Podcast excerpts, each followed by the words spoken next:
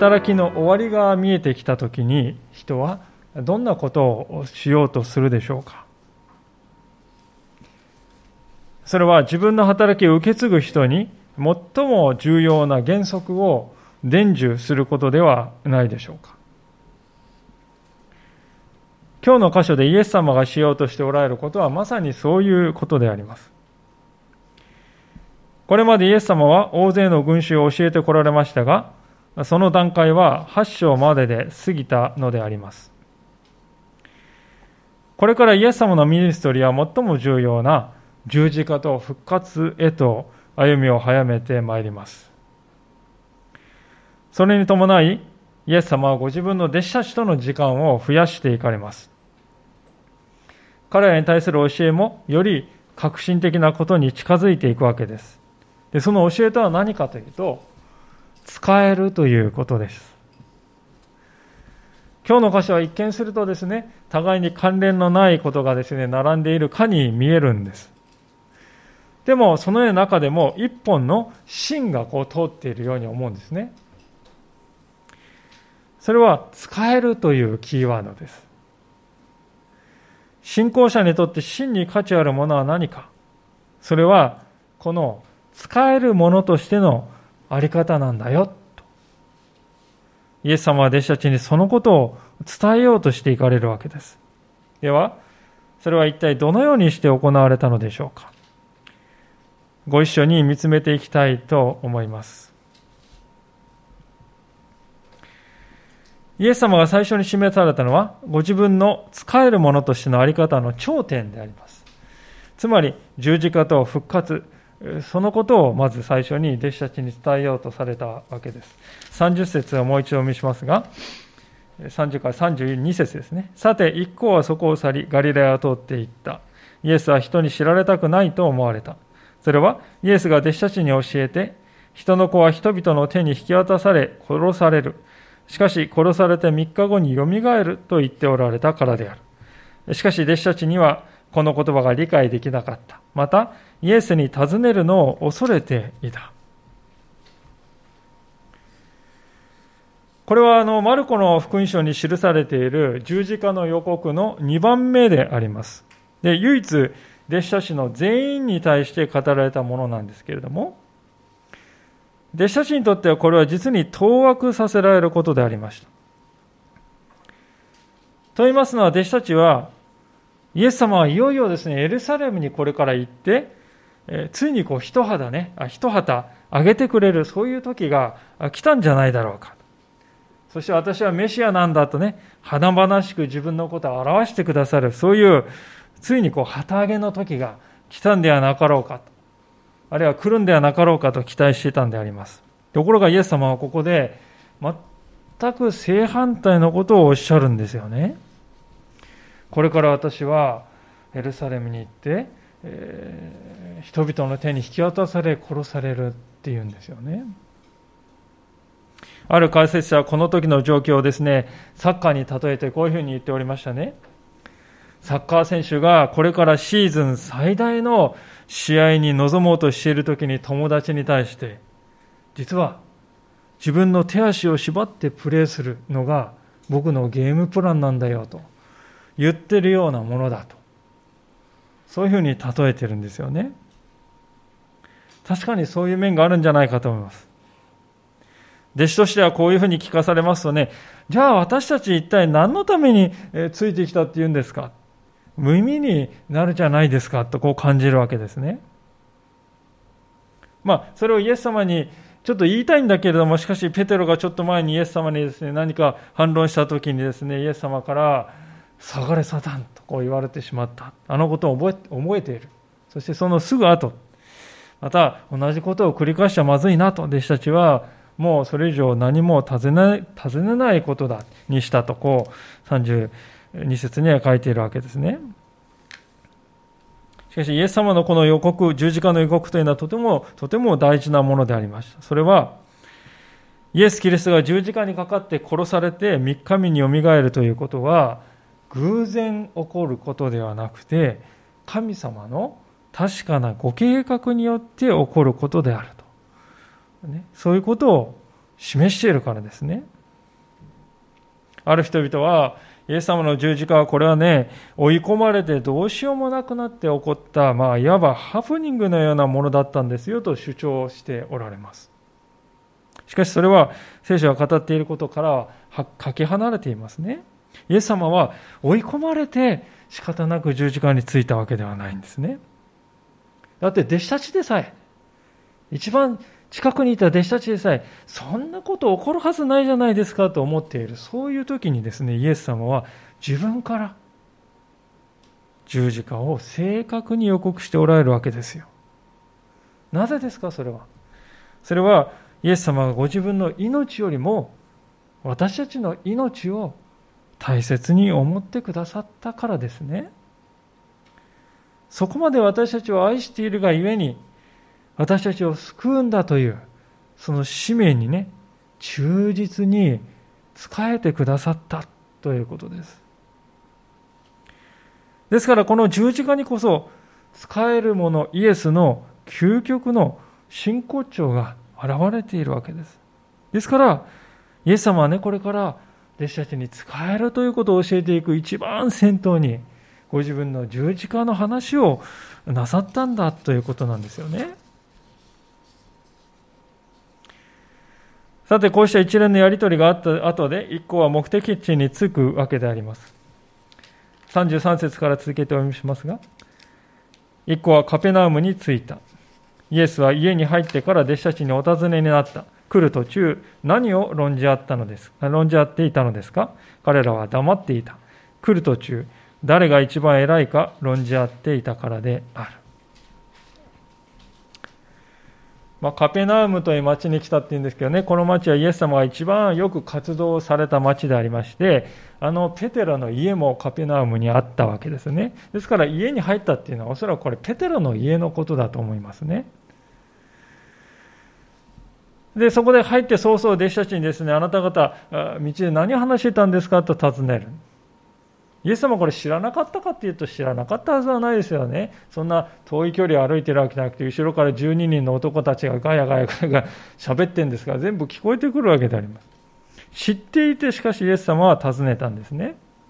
人にですね、自分のしていることを気づかされるために、気づかせるために神様はこういうやり方をしますよね。あの、アダムとエヴァに対してですね、あなたはどこにいるのか尋ねましたね、罪を犯した後に。知らないわけじゃない。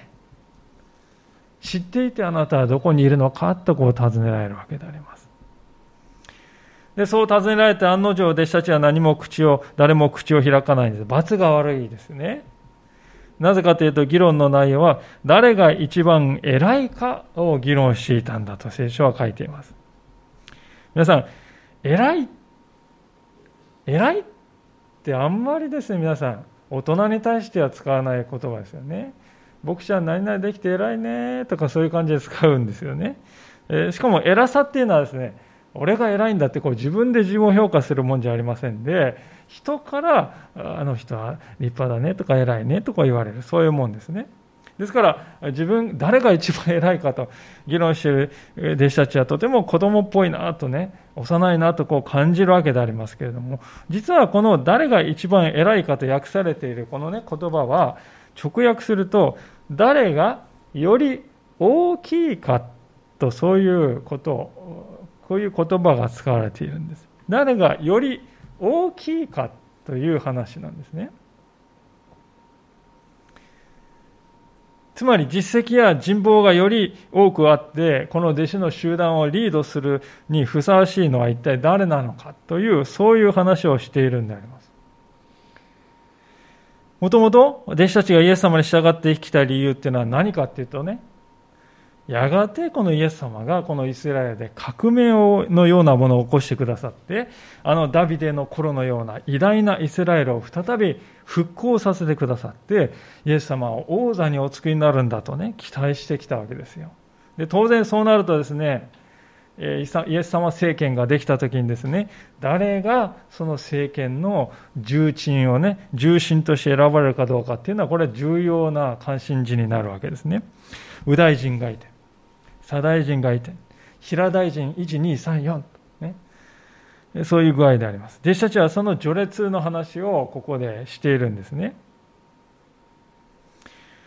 イエス様から何を話していたのかと尋ねられて、でも黙っていた。それは彼らが自分たちのそういう問題を、そういうことを話し合う自分たちの浅ましさというものに気づいていたことを示しています。恥ずかしいことをしている。そういう自覚はあるんです。でも、やめられない。というのは、やめたら、自分が末席に置かれてしまうかもしれないじゃないかと思うと、恐れてやめられない。実際この腹の探り合いというかね、なんていうんですか、こう、けんあの牽制し合っている弟子たち。次の10章に進みますと、ヨハネとヤコブの父親のゼベダイが息子を連れてきて、二人を連れてきてイエス様のところに来て、うちの息子どうぞよろしくお願いします。一人は右大臣、一人は左大臣にしてくださいって頼んだと。そういう場面が書いてあるんですよね、10章に。他の弟子たちはそれを聞いて、あのお二人抜け駆けしや抜け駆けしやがったとね、憤慨したと。そう書いてある。彼らは互いにイエス政権の中枢を担うようになるのは、この私のはずだと考えて、牽制し合っていた。そして疑心暗鬼になっていた。何を考えているんだと腹の探らいをしていた。醜い権力欲というものをそのまま引きずって名前だけはイエスの弟子ですそのようにして生きていた古い肉の性質や欲望というものは彼らは内側でそのまま抱えていたということなんですよね。でそういう弟子たちを前にイエス様はどうなさったでしょう。か。お前たちまだそんな愚かなこと言っておるのかと、そう言ったかというとそうじゃなかったんですね。35節。イエスは腰を下ろすと12人を呼んで言われた。誰でも先頭に立ちたいと思う者は皆の後になり、皆に仕える者になりなさいと。おそらくペテロの家に入ってすぐ立ったまま話し始めて、で、イエス様は座ったって言うんですよね。当時、ラビたちはですね、教えるときはいつもこう、どっくりとこう座って話したと。で、弟子たちもその前に座ってこう、聞くんですね。で、開口一番イエス様は、誰でも先頭に立ちたいと思う者はね、とこう話し始めるんです。これあなた方すべての人はそうでしょうっていう意味ですよね。すべての人が先頭に立ちたいと思っているでしょうそういう前提でイエス様話し始める。実際そうだなと思うんです。まあ、私事になりますけど、我が家の子供たちが食事の前の手洗いでですね、手を洗ってきてって言うと洗面所に並ぶときにですね、我先に走っていってですね、自分が一番に洗おうとしてですね、なろうって喧嘩したりしてるわけですよね。親から見るとですね、たかが 手洗いで何をしているのかと滑稽に思えるわけです。でもね、そんな私たちもどうですか？同期で会社に入ってはですね、仲間たちと自分がどちらが上に出世しているだろうかっていうことが気になってしまう。さらに収入が多いか少ないか、あるいはプライベートが充実しているか、充実していないか、無意識のうちに人の先に立ちたいという願いを持ちながら生きている自分に気づくのではないでしょうか。その原因に他人を羨ましがる性質というものがあるのは間違いないでしょう。そういう性質が自分の中にあるのに気づいてますのでね、あの人も同じに違いないとこう当てはめて考えてしまうんですね。心理学の用語ではこれは投影と言います。自分が感じていることをあの人もそうであるに違いないと映し出して見てしまうんですね。ですから弟子たちのようにですね、自分恥ずかしいことすらしてますよって自覚があるんだけれども、でもあの人もそうですよね。この人だってそうじゃないですか。そうやって自分が考えていることを皆に当てはめてですね、考えてしまうからやめられなくなるんですね。確かに私たちは人の先に立っているという感覚はこれですね、快感ですよね。車のエンジンがですね、自分はエンジンなんだ、この車を引っ張ってるのは私なんだ。あるいは電車の先頭にある機関車のようにですね、この十何両のね、えー、客車を引っ張ってるのは私なんだ。この私が彼らを引っ張っているんだという、そういう自負心、その快感。何にもの何者にも代え難い魅力があるんじゃないでしょうか。でそんな私たちを見抜くかのようにイエス様は命じるわけですね。そういう人は皆の後になりなさい。この後っていうのは皆さん、原文はですね、最後という言葉が使われております。一列、一人後ろに行きなさい。三人後ろに行きなさい。後ろの方に行きなさい。そうじゃなくて、ラスト。最後に行きなさいって言うんですね。誰でも皆さん最後っていうのは嫌ですよね。運動会の徒競走でですね、最下位になった苦い思い出がある方もおられるんではないかと思います。部活動に入ってですね、1年生の時一番下ですよね。上級生からですね、あれやこれこれやとってこき使われたり、暴言を吐かれたり、それで苦しい思いをした方もおられるでしょう。もっと時代を遡ると軍隊ですね、新兵だった時っていうのは本当に苦痛だった。嫌というほどそれを味わってこられた方もおられるかと思います。ですから世間を見るとですね、最後って言われたら、それはもう惨めっていうことですよと。そういうふうに思われてるんではないかと思うんですね。ただ、皆さん、物は味方ですよね。最後っていうのは後ろから見ると一番。で、この一番後ろが重要な働きをする例っていうのはですね、この世の中にいくらでもあるということです。例えば、そこら辺のですね、国道や高速道路を走っているトラック。その大半はですね、後輪駆動ですね。後ろのタイヤが押して走っているんです。前から引っ張って走っているのではございません。急な峠を越えていく電車もそうですね。ふもとでですね、一番後ろに機関車を2両も追加してですね、後ろから一生懸命押し上げてですね、やっと登ることができる、そういうですね、アルプスのですね、ところにある電車のことを私は聞いたことがあります。また最近ですね、アメリカのスペース X 社というですね、会社がまあたくさんロケットを打ち上げるようになりましたけれどもね、その時のあの巨大なロケットもエンジンはどこについているかというと先っちょについているんではなくて、一番下に後ろについています。つまり、運んでいる荷物が重ければ重いほど、また道が過酷であれば過酷であるほど、後ろというものはね、一番後ろに何があるかというものが重要になるんだということですよ。軽かったら前から引っ張れますよ。でも重かったら後ろから押し上げなくてはびくともしないんですね。サッカーの試合でも同じですね。前線にいる人がですね、全員バーッと前に行ってしまったらですね、あっという間に、えー、カウンターを受けて点を取られて負けてしまいます。サッカーが強い国がいくつかありますが、どこもですね、後ろがすごい優れた守備の選手が揃っている国であって、例外というものはございません。野球もそうですよね。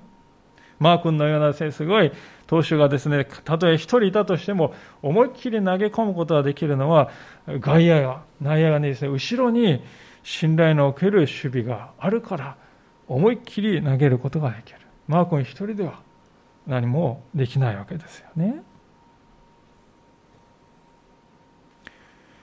ところでここで一つ大事なポイントに触れておきたいと思うんですけどもね、それは最後になるということは、最後の方が得だからなるとか、最後の方にスポットライトが当たるから私は最後になる。そういう意味ではないということです。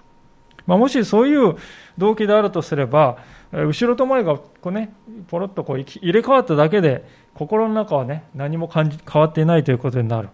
イエス様はね、最後になりなさいって言ったら何をおっしゃってるかっていうと、心の改革が、心の変革が必要だよということを言っている。つまり、使える精神、使える心を持って生きる人である。それが大事だよって言うんですよ。じゃあ、使える精神って何でしょうか？それはですね、人を使うんではなくて、自分を使う精神とこう言っても良いと思うんですよね。人を使うということは大変気分の良いことではないでしょうか。ちょっとあれして。指示を出すと当然のように人がそれをやるんですよ。なんかこう自分がね、偉い人になったかのような感覚、錯覚を感じるんです。だからやめられないんです。しかし重要なことがありますが、それは人を使っている限り自分は決して成長していかない、変わっていかないということですね。まあ当たり前ですよね。言葉一つ発せれば他の人がやってくれるんですから自分は汗もかかずに何か新しいスキルを覚える必要もないわけです。当然成長というものもないわけですね。まあ、日本に限らず上位下達と言われる社会ではですね、上に立つ人ほどなかなか成長しないという、そういう逆転現象が生じることが言われておりますが、まさにこれが原因だということです。自分を使わずに、人を使ってばかりいるので、成長というものがないのです。これに対して使える生き方というのは、人のために自分を使うような生き方ですね。他者のために体力を使い、時間を犠牲にする。これは皆さん、忍耐が必要な生き方ですよね。時にはですね、そんなの当然でしょと言われて。正しく評価されてないって感じることもあります。でも、人として成長するのはね、人のために自分を使う生き方じゃないでしょうか。汗を流し、新しいスキルを覚えて、昨日よりも今日、今日よりも明日というように進歩していかないと人は助けられないんですよ。ですから、そういう人は成長していく。もちろんこのことはですね、あなた人に頼らずに一切自分でやりなさいという、そういう意味で言っているわけではないわけですよね。必要な助けは受ける。頼るべき時は人を頼ります。でも、それら一切の中に忘れてはいけないのは、感謝とねぎらいの思いを持ち続けているということ、それが重要だということです。本来私がやるべきことをこの人はやってくれたんだ、ありがたいな。その思いを決して忘れない。それが人に仕える生き方だということですね。そもそも私たちはどんなにですね、人の上に立ってきた人であったとしても、いずれは、やがては人の世話になるその時がやってくるんです。それは避けられない未来ですね。でそういう時にですね、どんな時でも、えー、感謝の心を忘れない人のところには自然と人がですね、集まってくるんですよね。ある、以前ご紹介したかもしれませんが、ある牧師さんのですね、記事が新聞に載っておりました。まあこの方引退したんですが、その後に認知症を患ってですね、だんだんと少しずつ進行していくんですがね、奥さんと施設に入られた。で、この方がですね、入浴の解除の時のことをですね、えー、こう言ってるんですよね。座っているだけで体を洗ってもらえるなんて最高じゃないですか。まるで王侯貴族のようですよ。なんと私は幸せなんだろうかと思いましたねってこう書いてるんですよね。こうおっしゃってるんですね。なんかこう私はこう頭をガツンと殴られたような非常に深い印象を感深い印象をね、良い印象を受けました。大抵の方にとって入浴というのはあれは屈辱だと思ってらっしゃる。入浴の解除するは人間としての尊厳を奪われる時ですよと感じている方が多い。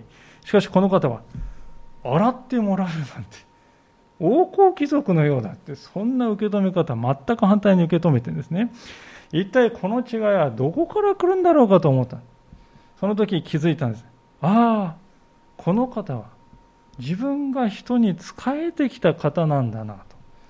だから仕えてくれる人の気持ちがよく分かっているんだなとこう思いましたね。自分の体を洗ってくれている人たちの良心というものをみじんも疑ってないわけです。むしろ感謝、感激しながら受け取っているんですね。皆さん、そうなんです。人に仕えてきた人は人から仕えられるということも上手なんですこういう生き方って素敵だなと思いますよね。できるなら私もこういうふうに生きたいと。思うんじゃないでしょうか。でだからこそイエス様は人の先に立ちたいと思うなら使える人になりなさい。最後に自分を位置づけてみなさいと。そう言うんですよね。さて、イエス様はですね、物別れの弟子たち、悪い弟子たちにですね、まるでそのことを念押しされるかのように、イエス様は一人の子供をその現場に連れてきた。もしかしたらペテロの子供だったかもしれないなんて想像を私は昨日しておりましたけれども、36節ところです。それからイエスは一人の子供の手を取って彼らの真ん中に立たせ、腕に抱いて彼らに言われた。誰でもこのような子供たちの一人を私の名のゆえに受け入れる人は私を受け入れるのです。また、誰でも私を受け入れる人は私ではなく、私を使わされた方を受け入れるのです。イエス様はここで何をおっしゃりたかったんでしょうか？ね、子供可愛いでしょ？だってあんたたち大切にしなさいよとそうおっしゃったかっていうともちろんそうじゃないですね。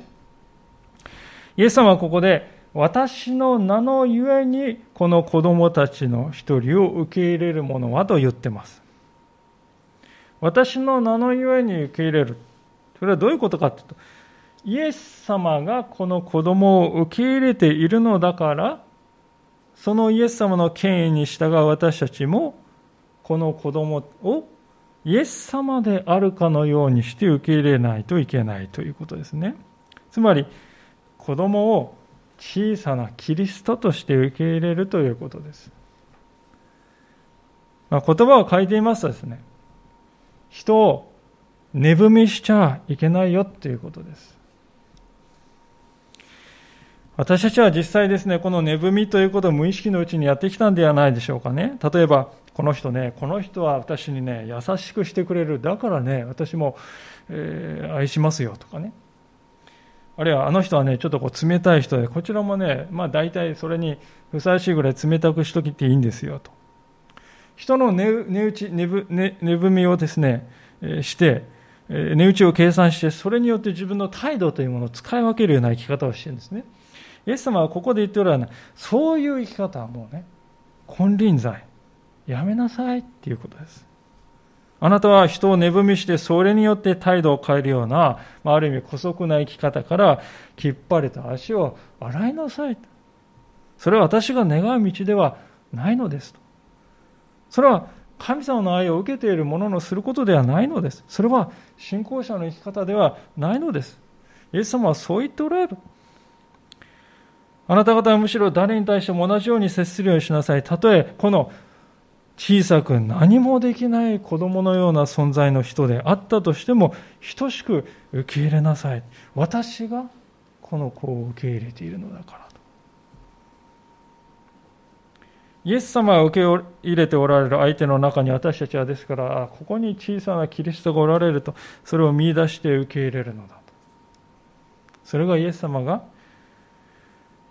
ご自分を受け入れるということに等しいとおっしゃって、さらに、ひいては神ご自身を受け入れるということにすら等しいんだと言われるゆえんであります。考えてみると弟子たち自身ですね、イエスの名によって選んでいただいた人ではありませんか？彼らが立候補してオーディション通って選ばれたってわけじゃないんです。優れているから選ばれたわけでもない。エリートだったからでもない。良い家の出身だからだからでもない。財産をたくさん持っていたから利用できるというそういうわけでは全くない。何を持っていない。ただ、選んでくださったイエスの名に彼らの飯の根拠がある。イエスの名によって選ばれたから彼らはイエスの弟子なんだと。それなら、同じようにイエス様はご自分の名によって受け入れておられる人を、人は誰であれ、私たちは受け入れないといけない。それは当然のことなんですよね。ですから、この話はね、子供の扱い方を教育しているわけではない。そうではなく、私たちの周りで社会で見下されている人たちに対して私たちがどういう態度を取るべきかということを教えているんですよ。子供はその具体的な例として用いられたわけです。ですから私たちは社会の中で最も取るに足りないと思われている人々をイエス様はご自身のように愛する必要がある。なぜなら、イエスご自身がご自分の名によって彼らを受け入れておられるからであります。ある解説者は、それを次のように記して語っております。マルコは誰一人王者としても、あるいは無能者としても扱われない、そういう共同体を描いています。自分が神の前では子供のように小さくて小さな存在であることを知ることが悔い改めを呼び起こすのです。誰一人王者でも無能者でもないそのように扱われない共同体。それが教会。素敵な言葉だなと思いました。イエス様はそれが神の民というコミュニティのあるべき姿なんだよと。言います。私たちはどうでしょう？私たちは周りにいる家族や配偶者や兄弟姉妹。そのような方々に対してどういう心の在り方で接しているだろうかイエス様は今日そのことを問いかけておられるんではないかと思うんですねさあ皆さんこういうですね具体的な分かりやすいイエス様の教えをいただいたその直後にですねヨハネという人が弟子のヨハネが発したね、それは皆さんどういう言葉だったかというと、まあ、こんな驚くべき言葉だったと聖書は書いております。38節ヨハネがイエスに言った。先生、あなたの名によって悪霊を追い出している人を見たので、やめさせようとしました。その人が私たちについてこなかったからです。しかしイエスは言われた。やめさせてはいけません。私の名を唱えて力ある技を行い、そのすぐ後に私を悪く言える人はいません。私たちに反対しない人は私たちの味方です。誠にあなた方に言います。あなた方がキリストに属するものだということで、あなた方に一杯の水を飲ませてくれる人は、決して報いを失うことがありません。ヨハネはですね、この悪霊を追い出していたという、まあ、見知らぬ名前も書かれてないその人の何が気に入らなかったんでしょうかね、皆さん。彼は悪霊を追い出そうと試みていたって書いてないですね、皆さん。悪霊を追い出している。実際に追い出しているんです。良いことがね、明らかに起こっているわけですね。悪霊によってですね、前回見たように、もう本当にこう悲惨な人生をめちゃくちゃにされているんですよ。悪霊に疲れるということ。でその人がイエスの名によって解放される。そして人生を取り戻していく。そういうことが実際に起こるということはですね、この何も知らない人は実際にイエス様を確かに信じていた。だからそのことが起こったわけです。それをですね、この人は本当に信仰を持っていたことを雄弁に物語っているわけです。ですから、これはどう考えてもね、良い話ですよ。本来ならヨハネはですね、いや、あなたそれ良かったじゃないですか。そうなんです。イエス様にはね、力があるんですよ。一緒にね、このイエス様を伝えていこうじゃありませんかって言ってね、肩でも組んで一緒に祈って、えー、そう言えたらよかった。ところが彼はこれが気に入らなかったんだってですね。やめさせようとしました。その彼の言葉にヨハネの心の不満がね、明確に表れています。やめさせようとしたっていうことは、しかしですね、ヨハネは私にはやめさせる権威があるんですよって、そう思ってたっていうことですね。私は特権階級なんですよ。だからね、部外者であるあの人はね、入るべきじゃない。排除しようとする。ヨハネはおそらくこんな自負心を持っていたんではないかと思います。私は何と言ってもイエス様の弟子なんだからね。こんなに犠牲を払ってきたんですよ。それはね、あの人何ですか？ただ安易にイエス様の名前を利用しているだけじゃありませんか。そう考えたんだ。このヨハネの姿を見るとですね、人間というものはいかに簡単にですね、私はこれだけ犠牲を払ってるんだから、私は評価されなくてはならないって考えやすいかっていうことをね、表してますね。ヨハネはまさにそういう落とし穴にはまっている。しかし私たちも彼は笑えないんではないか。同じことを実はしているんではないか。自分よりも後からですね、教会に来るようになって、そして祝福を受けている人を見ると、なんとなくですね、えー、手放しでは喜べない自分がいたりして。あるいは自分はこれだけ教会の奉仕をしているのに、あの人は全然できるのにしてないじゃないですか、と裁いてみたりとそういう考えが出てきたときには、まさにこのヨハネと同じ状態にあるということですね。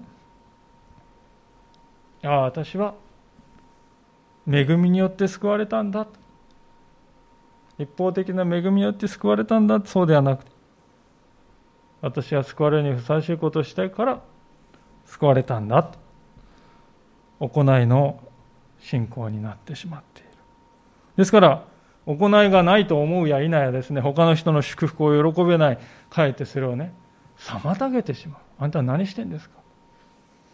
なんと悲しむべきことが起こっているのだろうかと思うんですね。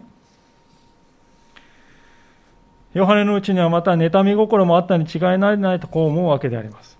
前回見ましたように、この出来事のすぐ前に何が書いてあるかというとですね、弟子たちが悪霊を追い出してくださいって頼まれて、追い出せなかった、失敗しちゃったというあの記事が書いてあるわけです。